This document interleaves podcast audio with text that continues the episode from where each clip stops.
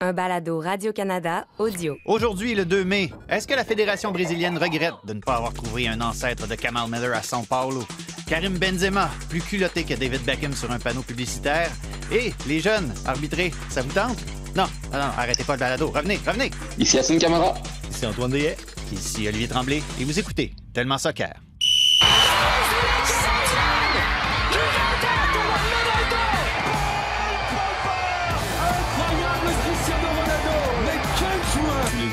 Grands venir un jour au Real Madrid. A giant goal for Sky Blue. Evelyn Vianne looked to get the final touch right on the doorstep. Marcus Rashford. Oh, glorious! That is a special one. Ahí está que Varela le pidió. Viene, viene, viene, viene, viene, gol. Eh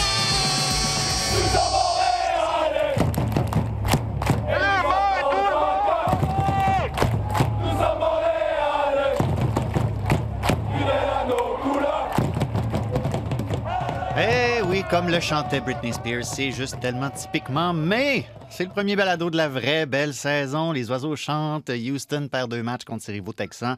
Bref, tout rentre enfin dans l'ordre des choses, n'est-ce pas, Asun Kamara?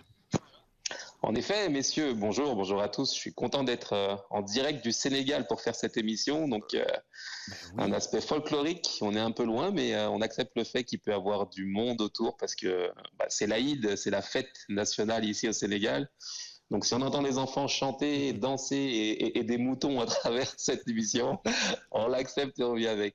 Bon, regarde, tu vois, tu me rassures parce que c'est ça. Je t'entendais, mais je te voyais pas. Je me disais, est-ce que c'est une des fonctions avancées de la nouvelle maison de Radio-Canada? Mais on a, on a, on a l'heure juste au moins. Devant moi, en studio quand même, j'ai quelqu'un qui passe tout un matin. Quelqu'un pour qui Oui. un voyage de ressourcement, c'est une balade à vélo de 10 minutes sur le pont Jacques-Cartier. La fierté de Greenfield Park, Antoine Deshaies, allô? Bonjour. J'aurais préféré être au Sénégal avec Hassoun, mais je vais me contenter d'Olivier Tremblay sur la rue euh, René Lévesque à Montréal. T'es t'es bien fin. J'ai vu sur Twitter que tu étais au match euh, du CF Montréal samedi. Ça veut dire que tu as été trop snob pour venir me voir sa galerie de presse? Euh, ou trop occupé avec la famille parce que j'avais deux neveux, une nièce, un frère à m'occuper. Et j'ai préféré passer la mi-temps à jaser avec Patrick Leduc qui m'a généreusement offert un hot dog pour les cinq DA présents. Oh, Alors, euh, que les gentillesses. Ouais, j'ai pas eu de bouchée, j'ai séparé euh, entière pour euh, neveu et nièce et j'ai euh, fait le. J'ai jeûné en deuxième demi. Ben, écoute, ça, ça me permet de faire un lien. C'est parfait, ça, Asun. Est-ce que tu es sur un high de nourriture mangée à l'aube euh, au soleil? Exactement. Ça y est, là, on a, on a fini le mois du ramadan et là, c'est le, c'est le moment en fait de manger, de se réunir en famille, de passer des, des bons moments. Donc, euh, d'où ma venue au, au Sénégal, entre autres. Et franchement, c'est très agréable à vivre, vraiment, vraiment. Bon, regarde, parlant de réjouissance, hein, en fin de semaine pour euh, les partisans montréalais, victoire de 2-1 à se mettre sous la dent du CF Montréal contre euh, Atlanta United. Victoire chèrement gagnée avec des buts de Kamal Miller et de Joaquin Torres. Évidemment, ce qui a retenu l'attention, non, c'est pas l'assistance de 15 060 personnes, c'est Kamal Genu. Hein? J'ai des droits sur ce surnom-là. si, vous si vous souhaitez l'utiliser, c'est moi qui ai sorti ça, OK? C'est à moi que vous payez les droits. Mais là, franchement, honnêtement, quel match euh, de Kamal Miller. Je te vois opiner du bonnet, Antoine, de ton euh, point de vue dans un des. C'est le virage est. Je suis pas bon dans le Sud-est, point que- euh, Sud-est, Ben, ouais. j'ai j'ai vu son, son but de, de- de proche et j'ai vu sa, sa magnifique passe décisive de très loin. Donc, euh, donc euh, non, c'était un, c'était un grand match de Kamal Miller par ces deux actions-là qui ont, qui ont défini la feuille de pointage, mais aussi en généralement, je trouve qu'il a fait une performance qui était très solide. Et, et ce que j'ai aimé de ce joueur-là, c'est qu'on sent vraiment le plaisir qu'il a sur le terrain en ce moment. Euh, son but, il a bien célébré. Euh, même, je pense, en- euh, au retour de la mi-temps, c'est lui qui animait la foule au centre du terrain. En fin de match aussi. Donc, euh, ça a été une très belle journée pour lui. Euh, il a du plaisir. Euh, son but, j'ai adoré non seulement son, jeu de tête, mais aussi la fausse. Le, le faux imbroglio avant de tirer le coup franc euh, entre les deux joueurs qui étaient là pour un peu décontencer l'adversaire. Mon petit côté troll aime beaucoup lorsqu'on fait ce genre de, de coup pendable à l'adversaire. Donc, euh, il était à la bonne place au bon moment. Puis, bon, sa manœuvre pour, sur le but de Torres, le numéro 10 euh, oui. du CF Montréal, euh, c'est extraordinaire. Il avait l'air d'un jeune Asun Camara. ben, assez belles années, effectivement. Euh, non, non, c'est vraiment c'est une performance complète pour sa part. Euh, on a parlé plutôt euh, cette saison au balado de parfois des carences défensives du milieu euh, défensif montréalais. Montréalais avec Camacho, Waterman, Miller. En fin de semaine, je trouvais que c'était mieux déjà. encore quelques hésitations en relance peut-être, mais dans l'ensemble, Miller, par son jeu, je trouve qu'il a été extraordinaire et, la défense centrale en général a bien fait en fin de semaine. et ce que, j'ai aimé après le match, hormis le fait que Georgi Mialovic dit en conférence de presse c'était le temps qu'il a mettre dedans, Kamal Miller, c'est Wilfried Nancy qui n'était pas dithyrambique nécessairement non plus à l'endroit de Kamal Miller, même s'il l'a bien entendu félicité. On peut écouter ce qu'il avait à dire. J'ai envie de dire qu'il a fait des, euh, il a fait des, des meilleurs matchs encore parce que là aujourd'hui la différence c'est que ben, il a fait euh, il a été décisif et il s'est pris pour un attaquant donc j'espère qu'il va pas croire que c'est Zidane maintenant mais mais après euh, ça devrait aller mais sinon euh, défensivement il a été oui il a été il a été costaud et mais il aurait pu mieux faire sur certains ballons mais il sait que je suis exigeant avec lui mais mais je suis très content pour lui parce que avec le staff on parle beaucoup et il a une grosse marge de progression et s'il arrive à être constant, ben voilà, ça peut être du, très haut niveau. Asun Kamara, comment tu recevrais ça, ce genre de commentaire-là, après une performance d'un but, une passe décisive dans une victoire contre une équipe qui est peut-être un peu amochée, mais qui est quand même puissante? Ben, je pense que c'est le bon rôle de, Wilfried, en fait, d'arriver à, essayer, hein. je dis bien essayer, de, faire garder les pieds sur terre à, son joueur. Sais, quand tu fais une prestation comme celle-ci, euh, éclatante, brillante, bah forcément, euh, tu sais que le public euh, et les spectateurs vont se charger de, bah, de te faire monter, de te dire que tu as eu un match extraordinaire.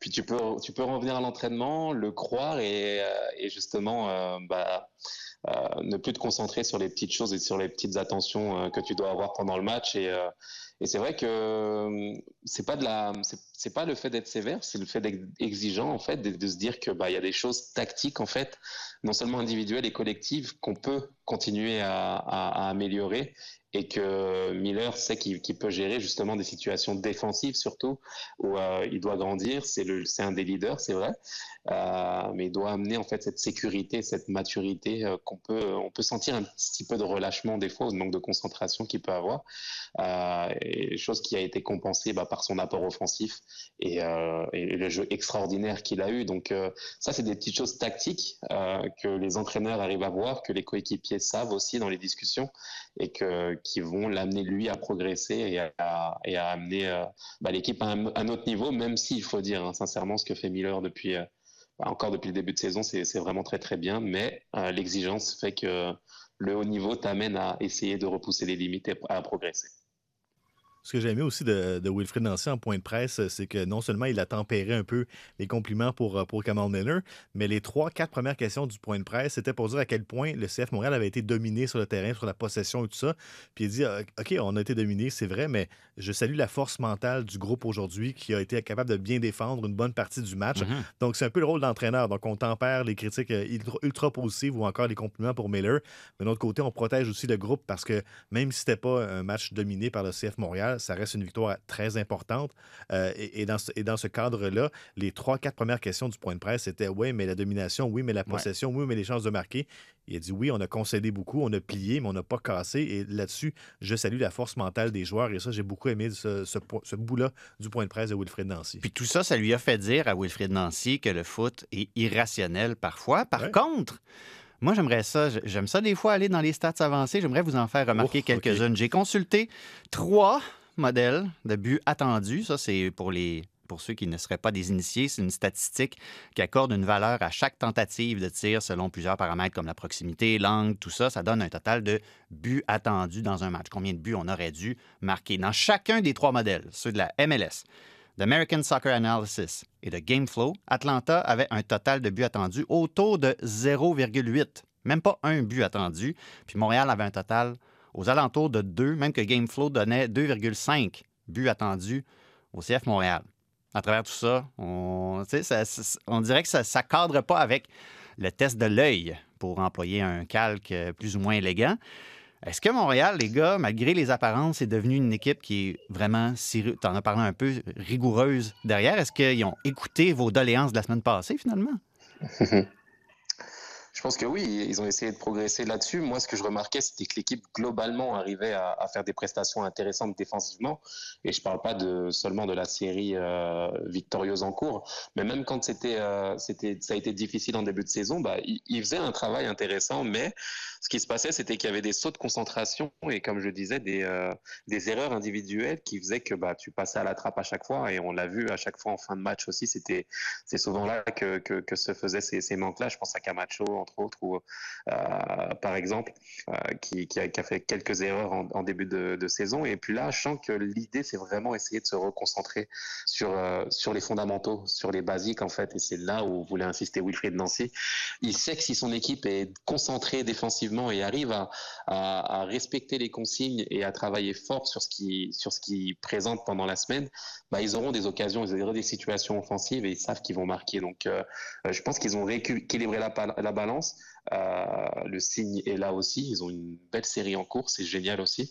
Et je pense que s'ils continuent à grimper, à avoir ce degré d'exigence défensif, bah, ils peuvent grandir et continuer à remonter au classement. C'est tout ce que je leur souhaite en tout cas. Tu l'as dit, une belle séquence. C'est un record d'équipe d'ailleurs. Il hein, faut le souligner qu'on a euh, égalé en MLS, record d'équipe en MLS, bien entendu. Ouais. Euh, c'est pas rien. Et, et, moi, en fin de match, c'est drôle. Pour une rare fois, je n'étais pas craintif que Montréal allait concéder il y a eu une séquence un petit bout de temps. Le stade n'était pas si nerveux, c'est ça? Non, honnêtement, on dirait que quand le but a été marqué, on, moi, je me suis dit, OK, c'est plié. Ce match-là, même s'il reste encore, je pense, une quinzaine de minutes. Euh... Il a fallu que Breza intervienne quand même 90e minute. Et... Oui, c'est clair. C'est que la Breza, Breza mais, il, y a eu un, il, y a eu un, très bon match. C'était serein quand même. Sur deux coups francs. Mais... Il a fait des beaux arrêts, hein, c'est vrai. C'est une bonne chose de le souligner parce qu'on l'a critiqué quand il fallait critiquer, mais Breza sur certains arrêts, vraiment, il a été, il a été décisif. Et, deux arrêts sur franc. Ouais, Exactement. Ouais, mais, mais, il y avait une certaine sérénité qui sortait. On, on dirait qu'on s'habitue maintenant à, euh, à, la victoire ou au match nul, mais en tout cas, j'ai senti le stade très, très serein en fin de partie.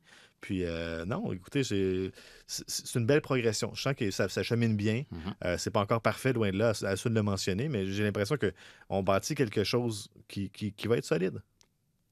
Victor Wanyama a reçu un carton jaune. Ismaël Koné a reçu un carton jaune. Ça veut dire que les deux vont être suspendus contre Orlando ce samedi au Stade Saputo. Vous êtes Wilfrid Nancy. Vous faites quoi à part envisager de déclarer forfait, mettons? tu t'adaptes, hein? Tu t'adaptes. C'est euh, aussi ça le rôle justement d'un entraîneur. Tu as Sam Piet qui euh, va venir justement euh, aider ce, ce, milieu de terrain. On avait parlé justement de la concurrence qu'il y avait euh, dans cet effectif-là et de, et de se dire qui allait commencer la saison, comment allait quels allaient être les choix aussi de, de, au milieu de terrain, non seulement pour cette équipe-là, mais aussi pour l'équipe nationale. Euh, il y a des cartes à jouer là qui vont être super intéressantes à voir et, euh, et voir comment l'équipe va se comporter. Donc, moi, j'ai envie de voir Sam grandir, continuer à grandir et de, et de jouer sa carte parce que euh, je vous cache pas que j'ai parlé un petit peu avec lui il y a deux semaines. On a eu l'occasion de se voir à, Patrice Bernier et ses amis. Et puis justement, la discussion était de, de savoir comment lui allait grandir dans cette équipe-là et, et l'objectif pour la Coupe du Monde, bien entendu. Et je peux vous dire qu'il a l'écro, hein. il a faim et euh, il a envie de, de montrer justement que bah, qu'il a des intentions fortes pour cette saison et pour, pour plus tard aussi. Donc, euh, moi, j'ai hâte de voir sa progression aussi. Très hâte de le voir aussi parce que, bon, il revient de blessure, euh, mais là, le retour s'est fait de façon graduelle. Mm -hmm. euh, je pense qu'il est prêt pour, pour avoir un départ. Et, et écoutez, il, lorsqu'il était partant, c'était solide. Et comme, comme Assun l'a dit, il y a beaucoup de cartes à jouer pour, pour la Coupe du Monde. Euh, il avait sa place depuis longtemps au sein de l'équipe. Les jeunes poussent, ça pousse de partout, au sein de l'effectif, mais aussi ailleurs. Donc, euh, c'est clair que Samuel Piet va être extrêmement motivé de reprendre sa place de, de joueur partant. Donc, c'est clair que le milieu va, va, va, va, va s'organiser autour de lui au cours de la semaine prochaine. Kevin De Bruyne n'a qu'à bien se tenir au Qatar. Oui. Ça va, il, va y avoir, il va avoir de l'empreinte de Sam Piet dans les mollets. Ben, si, si, si, Sam Piet a impressionné euh, Wayne Rooney il y a quelques années lorsqu'il était venu au, au Saputo, ben, pourquoi pas De Bruyne? Exactement. He, he dictates to play for Montreal. Exact. Ouais. Mon, mon, accent, euh, mon accent est... je, je, vais, je, vais, travailler là-dessus. Je vais travailler là-dessus d'ici le prochain match donc, du CF Montréal, je le disais, ce samedi contre Orlando. Oh my God! Wow! Oh my God! Wow! This guy's a joke! Not even a chance. Karim! Karim! wow! Wow! What a player! He, he dispatches. This, this, this is his call. Smashing it. This keeper's right. Oh no! Oh! No! No! No! No! Karim. He's taken, wow. This is. Penenka didn't have to listen to the other day. He's taken. On vient d'entendre le très éloquent Rio Ferdinand, hein, légende de Manchester United, qui était sur le panel de BT Sport la semaine dernière pour le match entre Manchester City et le Real Madrid. C'était sa réaction au doublé de Benzema, hein, euh, couronné d'une magnifique panenka, dans une défaite de 4-3 du Real Madrid quand même, mais qui permet à cette équipe-là de vivre d'espoir en vue des prochains, euh, en fait, des matchs retour de ces séries-là de la Ligue des Champions masculine. Même si on parle du Real Madrid, de Benzema, je vais oser ne pas me tourner vers Asun Kamara ah. tout de suite. Ben, de, de, un, il n'est pas physiquement devant moi. Je vais me tourner vers lui. Bon point. Mais Antoine, c'est la chose dont tu nous as supplié de parler. Ben Benzema rate deux pénalties contre Osasuna la semaine précédente, puis là, il fait ce penalty-là. C'est extraordinaire. Euh, faire un Panenka dans cette situation-là en plus, euh, moi, ça m'a fait penser un peu à Zidane en 2006, en finale contre l'Italie. Tu veux dire Kamal Miller, bien sûr. Kamal Miller, Zidane en 2006 qu'il avait fait en début de match, par exemple. Et, lorsqu'on lui en a parlé après, a dit Ouais, écoutez, si je rate ça, ouais, j'ai l'air fou, mais il reste encore 87 83 minutes pour nous rattraper. Là, dans ce cas-ci, Man City est en avance 4-2, donc le Real Madrid est déjà dans, les câbles. Et si Benzema rate ce, ce Panenka-là, euh, on a l'air, euh, ben, il a l'air particulièrement épais. Et, je pense que le public madrilène lui en veut parce qu'il a l'occasion de ramener le, pointage à un seul but d'écart en Ligue des Champions. Donc, le contexte qui, dans, lequel il a fait cette Panenka-là, c'est extraordinaire. Et, pour ceux qui sont moins familiers avec, le terme, Panenka, c'est un joueur de soccer tchécoslovaque et c'est lui le premier qui a tiré un penalty comme ça. Donc, euh, on le tire mollement au centre du but et on espère que le gardien. le ballon. Un enlevant le ballon un petit peu, en espérant que le, gardien ait choisi son côté avant et donc le ballon rentre en plein centre lentement. Et c'est ce que Benzema a fait cette semaine. Mais le moment, honnêtement, j'ai du mal à ça prend tellement de courage de le faire à ce moment-là. Imaginez s'il le rate, à quel point il est exposé à la critique des gens à Madrid qui espéraient que le Real s'approche de Man City. Euh, mais non, c'est vraiment, j'ai été, été soufflé par euh, son audace et aussi par l'exécution. Il l'a bien tiré malgré tout. Tu, parles de courage, mais j'ai l'impression que c'est un autre mot qui commence par C-O-U que tu avais en tête. Oui. Asun. J'ai pensé, je suis pas allé là. Asun, tu as écrit un texte pour le site de Radio-Canada Sport après ce match-là la semaine dernière sur ce sujet-là un peu. Pour toi, visiblement, la course au Ballon d'Or, ça va se jouer à deux. Il est fabuleux. C'est un héros des temps modernes. C'est Benzema. j'ai plus de superlatifs en fait pour parler de Benzema et le décrire et j'ai pas attendu cette semaine pour le faire. Je pense que je vous ai suffisamment cassé les oreilles depuis deux ans. ben non, voyons, jamais de la vie. vous parler de Benzema, mais tout ça pour dire qu'il est, c'est juste fabuleux ce qu'il arrive à faire parce que au-delà de ses prestations et de la, de la Panenka, bien entendu, c'est aussi le rôle qu'il a sur le terrain de leader, euh, de relever les têtes en fait de ses coéquipiers, euh, qui étaient juste, euh, je veux dire, abasourdis par le début de match de Manchester City, mais c'était le seul justement à aller les voir un par un, à leur dire de relever la tête à aller marquer ce but qui redonne de l'espoir et derrière bah, faire comme, comme tu l'as dit Antoine, hein, cette panenka euh, à ce moment-là. Euh, franchement, j'ai rarement vu un, joueur avec autant de cran, si ce n'est Zinedine Zidane, comme tu l'as dit en, Coupe du Monde. Mais le faire à ce moment-là du match, qu'est-ce qu'on n'aurait pas dit s'il l'avait loupé? On aurait dit que c'est un joueur qui pense qu'à lui, euh, qui est peut-être euh, même focalisé sur son ballon d'or, ballon d'or en voulant faire des gestes spectaculaires. C'est pas le genre de discours qu'on entend en France à propos de Benzema, pourtant. non, exact. Et au contraire, bah, il arrive à, faire grandir son équipe et à briller euh, individuellement de cette façon. C'est juste extraordinaire ce qu'il arrive à faire, même si, allez, c'est pas parce que je suis au Sénégal, hein. non, c'est pas parce que je suis d'origine sénégalaise aussi, mais je vais rajouter un petit Sadio Mané euh, qui mériterait d'être dans, la, compétition et dans la course au Ballon d'Or, même si Benzema a une longueur d'avance. Mais c'est vrai qu'au vu des prestations qu'il fait avec Liverpool, sur le plan individuel, les buts qu'il marque et euh, le fait d'être aussi décisif, bah, je le mettrais, euh, voilà, en, dans la course avec avec Benzema aussi. Mais bah, Karim, c'est juste euh, fabuleux ce qu'il arrive à faire et j'ai juste envie de dire bravo, bravo vraiment. Il me fait rêver, vraiment, vraiment. Ben voilà, c'est la course euh, autodéclarée au Ballon d'Or à deux entre Sadio et euh, Benzema. Ce serait bien une finale Liverpool-Real Madrid en finale de Ligue des Champions. Ben, il y, a des, y, a ah quand même des chances que ça arrive parce que dans l'autre demi-finale, Liverpool a maîtrisé Villarreal 2-0. Euh, but contre son camp, euh, somme toute assez glorieux, je trouve, d'Estupinian. C'était pas mal du tout. Puis une petite piquette euh, du, bout de l'orteil de Sadio Mané qui met le deuxième but. Est-ce qu'on se fait des illusions? Villarreal revient dans cette série-là ou c'est terminé? Moi, je pense que c'est terminé. Euh, même dans l'autre demi-finale, ça aurait pu être terminé. Euh, Man City a raté. Ça aurait pu finir 8 à 4. Honnêtement, ça aurait pu être 10 à 2 comme au hockey. Euh, Man City a raté tellement de chances en début de match, surtout. le Real s'en tire bien, mais de l'autre côté, ben, je, ne voyais pas Villarreal passer le Bayern puis Munich, puis ça, a passé quand même. Donc, mon, mon, opinion n'a pas tant de valeur, mais j'ai pas l'impression que Liverpool va, perdre ou, va perdre ce duel-là contre Villarreal. J'ai l'impression que l'équipe espagnole est allée le plus loin qu'elle pouvait aller, mais de l'autre côté, j'ai du mal à parier contre le Real, mais Man City, ça reste une grosse pointure. Donc, ce serait bien une finale euh, Real Madrid contre, euh, contre Liverpool. J'aimerais ça. Ah oui, 90 minutes au Bernabeu, c'est très long, n'est-ce pas, Assoun? Oh oui, très très long. Allez dire ça au PSG.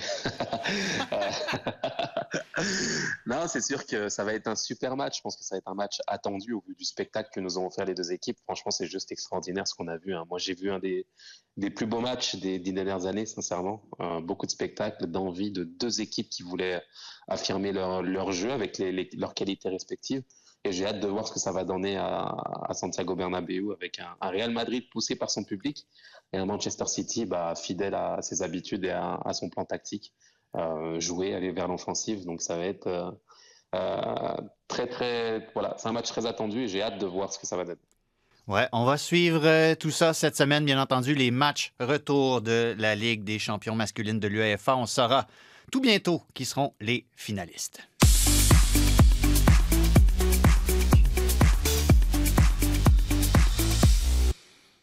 Bon, avant d'amorcer ce prochain bloc, j'aimerais qu'on déclare quelques conflits d'intérêts autour de la table. Euh, personnellement, il y a une vingtaine d'années, j'étais officiel mineur au hockey.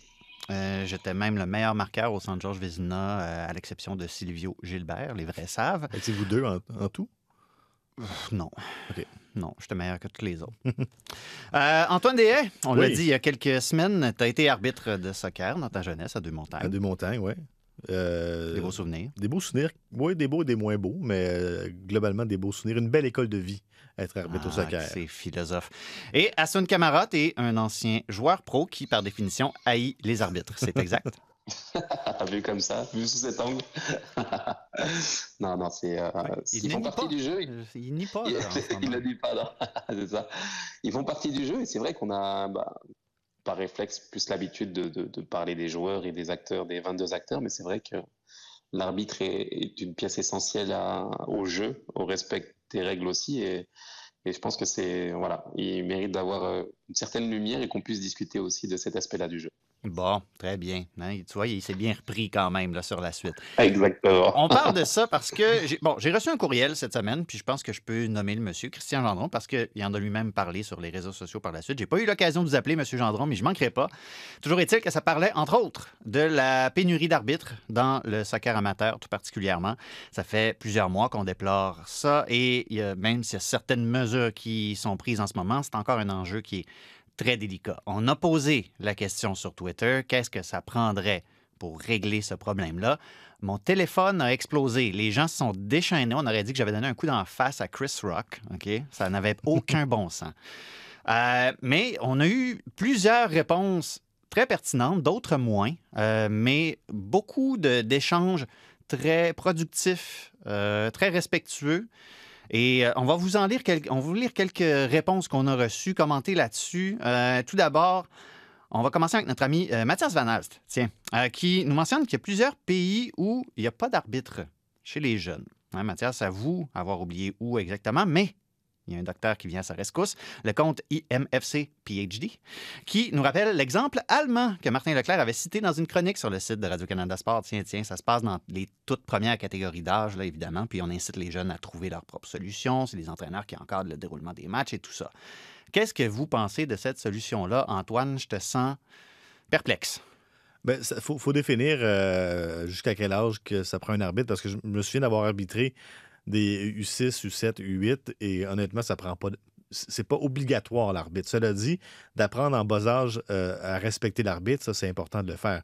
Parce que très très jeune, écoutez, deux entraîneurs qui courent avec leur équipe sur le terrain peuvent facilement arbitrer le match, puis il n'y a, pas de grand débat. Mais en Euh, même temps, il y a des entraîneurs qui peuvent très bien courir sur le terrain pour aller enguirlander l'arbitre, même si c'est des enfants de 7 ans. Oui, c'est ça aussi. Alors souvent, le problème, il est là aussi. Euh, mais je, je pense que dans la culture générale, je, je pense que l'arbitre doit mériter plus de respect. Et je vais citer un exemple très proche de moi, en fait, c'est mon neveu, OK? Euh, qui a 9 ans, euh, qui est le garçon le mieux élevé de l'univers, qui, est- qui- qui- qui est une soie, super gentil. Mais lorsqu'il y avait une, euh, une décision de l'arbitre défavorable au CF Montréal en fin de semaine, se levait du coin du stade, les bras dans les airs en disant Come on! Donc, et là, je Est-ce lui que- est-ce qu'il n'a pas qualifié qualifié l'officiel de, de push? De push, il y a du J'ai vu ça sur les réseaux sociaux. Et moi, je me retournais en disant Écoutez, Thomas, tu es, à, à 75 mètres de l'action et tu, n'as aucune licence d'arbitre et tu remets en question. Donc, il y, a, un peu ça dans la culture populaire aussi, le fait que ça fait on dirait que ça fait partie du sport d'haïr l'arbitre, ça fait partie du sport de, contester ses décisions. euh, parce que des fois, les pros donnent exemple aussi, mais ça vient aussi des fois de nos propres entraîneurs. Quand j'étais petit, je me souviens, U13, mon entraîneur passait ses matchs engueuler l'arbitre en disant que c'était un pas bon et un pourri. Euh, je l'ai vécu aussi comme arbitre de se faire engueuler. euh, et on nous engueule pour tout et rien. Et moi, dans ma carrière, une fois, je me souviens, j'arbitrais à Saint-Eustache un tournoi. Il y avait une équipe de Pointe-du-Lac qui se faisait défoncer sur le terrain. Euh, C'était, je pense, 7 ou 8-0. Il restait trois minutes au match. Je me suis dit, bon, je, je pense qu'ils en ont eu assez. Je siffle l'arrêt du match. Euh, L'entraîneur de l'équipe qui perdait 8-0 vient m'engueuler en disant Ça n'a pas de bon sens, c'est un manque de respect, t'es un épais. Il me restait trois minutes, je veux que mes joueurs progressent. Donc, il faudrait des fois cesser d'antagoniser les décisions de la. Ben, ben, c'est ça. Des, fois, l'arbitre, il, il a aussi à cœur le, le- bien-être des joueurs du jeu. Donc, il faudrait peut-être cesser de chercher des raisons d'haïr les arbitres aussi en la Mhm. base. Donc, ça, je pense que ça fait partie un peu du problème. Euh, c'est clair que moi, j'ai- j'arbitrais il y a 20 ans, ça fait longtemps. J'ai pas l'impression qu'il y a plus de respect aujourd'hui qu'il y en avait à l'époque. Ben- Peut-être même je serais tenté de croire que c'est même l'inverse, mais je pense que ça commence, je pense que l'exemple commence d'abord par les entraîneurs. Si votre entraîneur se permet d'engueuler l'arbitre, ben les joueurs le feront ensuite. Cela dit, dans ma carrière d'arbitre, j'ai été beaucoup plus souvent engueulé par des parents qui connaissent pas et qui comprennent pas le règlement et qui t'engueulent sur un règlement qu'ils maîtrisent mal ou encore les entraîneurs et, et bien peu des joueurs. Donc, je pense que tout le monde doit faire un effort et je pense que ça doit commencer aussi par l'entourage euh, des, des joueurs, donc entraîneurs et parents, parce que les parents qui nous engueulent aussi, et, et des fois, comme je dis, ils ne comprennent pas le règlement et t'engueulent sur ce règlement-là. Mhm. Euh, et tu n'as pas envie d'arrêter le match pour aller expliquer aux parents qu'est-ce qui se passe. Donc, je pense que globalement, je pense que la notion de respect doit revenir un peu plus prépondérante lorsqu'on parle des arbitres et de leur travail. Tu mets un centre millimétré sur euh, ma tête parce qu'on parlait beaucoup justement d'un problème de culture dans les réponses. Euh, Rennes IMFC qui soulignait notamment l'exemple de son ado qui est allé aider bénévolement euh, sur les lignes de côté d'un match amical entre très jeunes. Là, on parle de jeunes enfants. Il s'est fait gueuler dessus, je le cite, il s'est fait gueuler dessus par le coach de l'équipe adverse. L'ado a décidé de ne pas faire son cours d'arbitrage. J'ai la certitude que ce n'est pas un fait rare. Fin de la citation. Assoun, est-ce que ça te ramène à certains euh, souvenirs d'enfance de ton côté, ce genre d'histoire-là? Oui, bien sûr, c'est un fléau, je pense, euh, justement, de, voir toutes ces réactions que peuvent avoir, euh, que peuvent vivre les, arbitres. Comme je l'ai dit, ils sont essentiels au jeu et bah, malheureusement, c'est plus certaines attitudes qui peuvent amener bah, des débordements. Tu parlais, euh, Antoine, des, des parents et, je suis bien passé pour le savoir. Combien de fois, moi, j'ai j'ai vu des parents justement euh, bah, sortir de leurs euh, limites, penser que leur enfant était euh, était tout simplement euh, bah, le futur Mbappé. Oui, le futur Mbappé, le futur Zidane. Et puis c'est compliqué à contrôler parce que bah, ils mettent tout l'espoir sur sur leur enfant et c'est absolument contre-productif parce qu'ils ils voient absolument pas le collectif et euh, et, et ils rejettent leur frustration sur les autres. Et, euh, et, et l'exemple aussi, bah, des, tu parlais des, des, des, professionnels, bien entendu, mais aussi des, des entraîneurs professionnels aussi. Euh, je pense bien entendu à, la dernière déclaration, par exemple, de Jamel Bel- Belmadi, sélectionneur de l'Algérie, qui s'est fait euh, éliminer pour la qualification en Coupe du Monde face au Cameroun et qui vient de déclarer tout simplement que bah, il était inacceptable de recevoir ce type d'arbitre euh, dans leur pays de cette façon-là, euh, qu'il ne laisserait plus jamais euh, un arbitre euh, venir détruire l'honneur d'un pays et qu'il fallait surtout Ouais, et qu'il fallait surtout pas qu'ils puissent venir dans leur pays, venir boire un café, un millefeuille tranquille à l'aéroport. Et je reprends ces phrases. Je ne dis pas qu'il ne faut pas qu'il faut le tuer. Je ne dis pas qu'il faut le tuer, mais au moins qu'il ne soit pas tranquille lorsqu'il vient dans le pays. Euh, vous vous rendez compte là de, de- des déclarations comme ça d'un responsable, d'un dirigeant euh, envers un arbitre? Je veux dire, comment est-ce que tu fais par la suite pour aller éduquer des enfants et leur dire que c'est la bonne chose à faire, euh, qu'il ne faut pas écouter ces paroles-là quand euh, celui qui a gagné la Coupe d'Afrique avec l'Algérie, qui est un symbole pour ce pays-là, bah, peut avoir des propos comme ceci. C'est juste extrêmement grave et compliqué pour le, pour le domaine arbitral d'exercer. C'est un exemple parmi d'autres. hein. Je veux dire, il y en a, on a plein, plein, d'exemples comme ceci, que ce soit dans le championnat de France ou dans les autres championnats. Et je pense que c'est vraiment, vraiment euh, quelque chose qu'il faut amener sur la table. Oli, quand tu as lancé la discussion sur Twitter, j'étais vraiment impressionné par le nombre de réactions et euh, le nombre de, voilà, de commentaires qu'il y avait euh, de la part d'amateurs du football, de jeunes arbitres aussi. Et, euh, et je trouve que c'est très important de pouvoir mettre ça sur la place publique, de pouvoir en discuter et de, trouver des solu- solutions pour que, pour que l'arbitrage se fasse de, de façon plus sereine. C'est comme si tout le monde avait une opinion puis voulait en parler, mais voulait pas en parler maintenant en même temps. C'est étrange. Et, et même nous, les médias, on a un certain rôle à jouer parce que Oui. quand, par exemple, il y a un match de la CONCACAF, OK? E- Est-ce que les arbitres de la CONCACAF sont critiqués ou non, soit par Montréal, Toronto, par euh, le Canada lorsqu'on joue un match euh, dans, les pays latins? Euh, Il faut aussi accepter qu'il y a des différences culturelles d'arbitrage dans différents pays. Je me souviens, quand, j'étais jeune, quand je jouais à Deux-Montagnes, le seul arbitre qualifié de notre ville, c'était un Anglais qui avait joué en deuxième division anglaise. Et lui, disons, les coups d'épaule, il les laissait passer. Donc, le mot qu'on entendait le plus souvent durant le match, c'est play on. Donc, dans sa conception d'arbitrage, lui tolérait un certain contact. Dans d'autres pays, on, on- on tolère moins de contact. Il faut aussi avoir cette ouverture d'esprit-là, dire on n'arbitre pas précisément de la même façon partout. Ça, ça fait partie du sport. Cet homme-là avait été formé dans la boue. Ben, pratiquement, mais en tout cas, euh, il y a ça aussi. Il faut avoir les- les- l'esprit assez ouvert pour dire que, bon, dans certains, certaines régions, ben, on n'arbitre pas précisément de la même façon, mais ayons en tête que l'arbitre, à moins de, de- de preuves de corruption, ben, agit au meilleur de sa connaissance et de, de- de sa vision du jeu. Donc, il y a ça aussi, que de, de- de ne pas dire ben, tous les arbitres de la CONCACAF euh, sont contre euh, le CF Montréal, contre le Canada, tout ça. Ben, il y, a- il y a ça aussi à faire. Dans, dans le message qu'on véhicule, si on, si on banalise le fait que les arbitres sont pas bons ou sont inégaux euh, ou, sont, ou sont foncièrement contre l'équipe qui concourt, ben, ça ça, ça, pas le débat public non plus. Le Canada s'est qualifié Ben, pour la Coupe du monde masculine, premier de son groupe. Imagine ce que ça aurait été avec oui. des arbitres compétents. Imagine.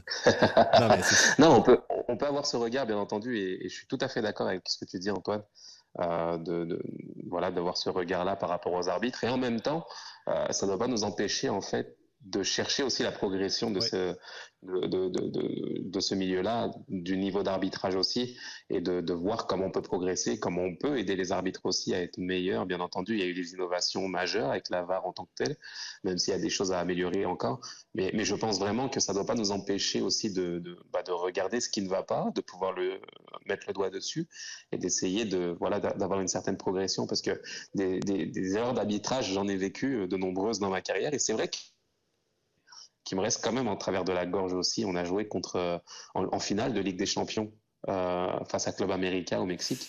Et c'est vrai que bah, le, démarrage en première mi-temps de Dominique Oduro qui se fait faucher, euh, je veux dire, par un dernier défenseur et il n'y a pas de carton rouge, il n'y a rien, alors que je veux dire, c'est une faute flagrante et évidente. Je veux dire, on est des années après, huit ans après, ça me reste à tra- en travers de la gorge, tu vois. Donc, Ouais. c'est- pour vous dire que bah, nous, en tant que joueurs, bien entendu, on ressent ça aussi. Il y a des situations qui sont, qui sont des fois difficiles à accepter. Tu parlais de la CONCACAF. Et je pense qu'il faut arriver, euh, malgré tout, à, voilà, à pouvoir mettre un regard sur ce qui ne va pas, sur ce qui pourrait être amélioré, sans pour autant euh, euh, jeter l'opprobre sur, sur les arbitres et sur la fonction arbitrale dans son ensemble. C'est clair. je pense qu'il faut que les gens réalisent également que les arbitres ont aussi droit à l'erreur au même titre que les joueurs parce que pour avoir fait, pour avoir arbitré, pour avoir été euh, arbitre assistant, euh, juste le hors-jeu, ça, se joue sur, un clin d'œil et, des fois, ben, vous regardez ailleurs, puis vous, vous le ratez. Donc, donc, donc, c'est clair qu'il y a des erreurs majeures. Et, je me souviens de la faute sur Roduro euh, à Sun et là-dessus. t'as- Je veux dire, même moi, je peux pas défendre l'arbitre sur cette décision-là. Mais, mais dans l'ensemble, je pense que collectivement, il faut aussi accepter que l'arbitre va avoir des bons et des moins bons matchs, comme les joueurs. Euh, tu as fait des erreurs dans ta carrière, j'en ai fait aussi. Donc, euh, je, pense que c'est- plus englober ça d'un peu de respect, mais c'est clair que le sport évolue, peut-être même plus rapidement que les connaissances des arbitres. Donc, c'est clair qu'il faut, faut les appuyer être, meilleurs. Euh, le jeu est tellement rendu rapide que c'est. euh, La VAR, heureusement, parfois que c'est là parce que euh, ça, va tellement vite et des fois, c'est un clin d'œil. Mais je suis d'accord qu'il faut encadrer les arbitres, il faut les former aussi. Puis il faut aussi les rémunérer. On est en pénurie de main-d'œuvre globalement au Canada, au Québec. Ben, si non seulement ça ne paye pas beaucoup et qu'en plus, dans votre travail, on vous critique, on vous envoie des insultes, ben, je comprends les jeunes parfois de vouloir euh, faire autre chose, même si Oui, euh, c'est sûr. quand ça se passe bien, c'est vraiment un métier, ou ben, un métier d'étudiant souvent ou, qui est vraiment agréable. Ouais. On, on- on va, y- on, va, on va terminer rapidement là-dessus parce qu'on aurait pu renommer ce segment-là euh, tellement Émile, parce qu'il y a Émile Archambault euh, sur Twitter. Je le suis depuis euh, belle lurette. Il y a toujours des points de vue très intéressants sur l'arbitrage. Après mon tweet, il y en a commis 24 autres à la suite. OK? La prochaine fois, Émile, on s'appelle, d'accord? Euh, J'étais quand même très heureux de le voir répondre à tout ça parce qu'il a fait valoir plusieurs points intéressants. Selon lui, il y a trois gros problèmes à la pénurie euh, d'arbitres. Problème de culture généralisée, problème de conditions de travail, tu viens d'en parler, et problème de perspective à long terme. Sur la culture, on en a parlé beaucoup, là. Euh, et Émile ajoute que les clubs devraient valoriser les arbitres en leur sein et imposer une culture de respect qui commence au haut des organisations, sans quoi on se retrouve avec une culture d'hostilité. Suggère par exemple que les clubs désignent un responsable à la culture du respect. Hein, Ah. pas, hein? Euh, Pas tu- fou. Tu vois ça d'un bon oeil? Ben oui, on, on a des responsables pour former les entraîneurs. Ben, ils peuvent également parler de respect. Ben oui, tout à fait.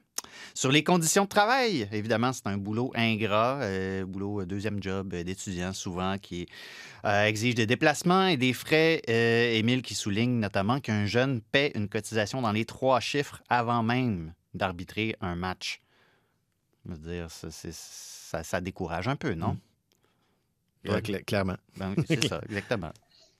Et euh, sur les perspectives à long terme, il y a beaucoup de jeunes qui commencent à arbitrer au moment où la fréquentation du soccer diminue, dit euh, Émile, c'est-à-dire vers 14-15 ans, ça se tient. Et là, je le cite, il faut vendre l'arbitrage comme une façon de rester connecté au sport. Mais avec tout ce qu'on vient de dire, c'est difficile à vendre comme projet. là. Ben, c'est pour ça qu'il faut commencer plus jeune aussi à arbitrer. C'est pour ça que quand on disait au début, il faudra enlever les arbitres pour les très, Ben, très jeunes. C'est ça, c'est difficile à ce moment-là d'établir un cheminement ça, pour la formation. De mémoire, j'ai commencé à arbitrer vers euh, 11-12 ans. Donc, euh, ça prend des plus jeunes pour arbitrer. Donc, euh, il y a ça aussi à voir. Moi, je pense qu'il faut, faut qu'on commence très jeune pour arbitrer, puis on, on grandit avec les, les niveaux qu'on va arbitrer. Euh, mais mais c'est clair que plus on commence tôt, meilleure notre gestion du match Mhm. doit être. Ah oui. c'est clair. Absolument. Donc, je vous conseille, franchement, c'est d'aller lire toute l'enfilade d'Émile Archambault sous mon tweet. Mon compte, c'est A commercial Oli Tremblay sur Twitter. Vous pouvez voir ça à la suite.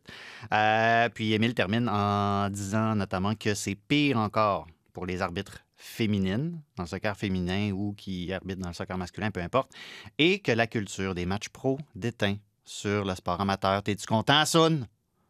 Ta faute. Ta faute. Tu fais partie du problème. Exactement, exactement. c'est exactement ça. En tout cas, comme le dit un maître piscinier, c'est pas aujourd'hui qu'on va clore Oh. ce débat, bien entendu.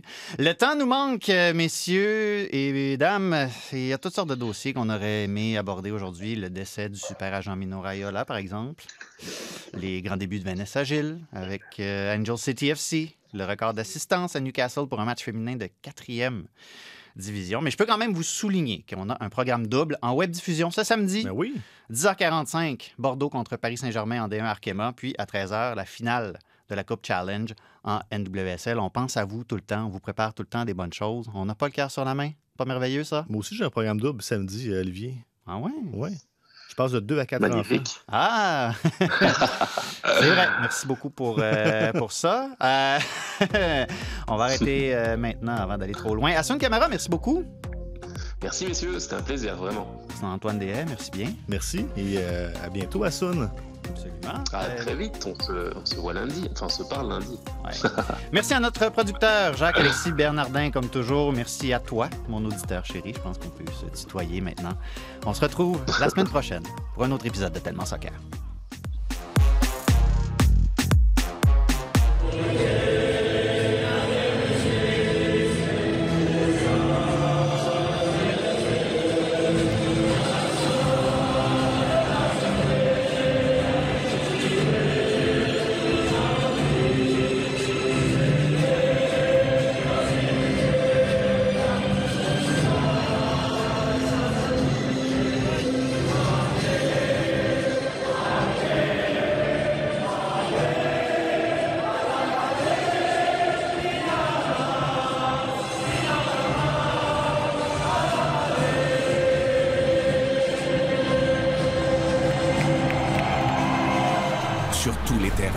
Sur tous vos appareils.